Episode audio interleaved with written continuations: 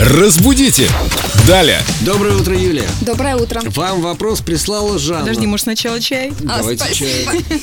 А теперь вопрос. Вопрос прислала Жанна, которая в метро увидела э, рекламный щит с объявлением «В Петербурге можно увидеть медного всадника». Когда я училась в школе, было принято говорить «увидеть медный всадник», а никого медного всадника. Это памятник, а не живой человек, скачущий на лошади. Я не права? Мне кажется, что вы правы. У меня совершенно такая же логика. Просто вспоминаем увидеть кого, что. Поэтому, возможно, различные варианты, особенно с такими сомнительными существительными, которые как, вроде как живые, вроде как не живые, но все-таки для меня медный всадник – это памятник. Для меня это неодушевленное.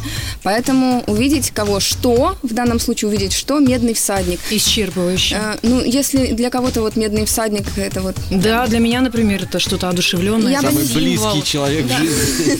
Ну, Я бы не сказала, что это прям категорически неправильно, но просто это показывает, что для вас медный всадник это м, Это что-то больше, более чем живое, памятник. Да, это больше, чем памятник. Для всех для нас так. А для всех все-таки увидеть медный всадник. Да. А, Дима, все испортил.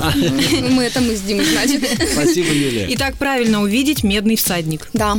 а не медного всадника. Спасибо, Юля. Ну, скачите дальше. Я на коне, я сегодня. Разбудите!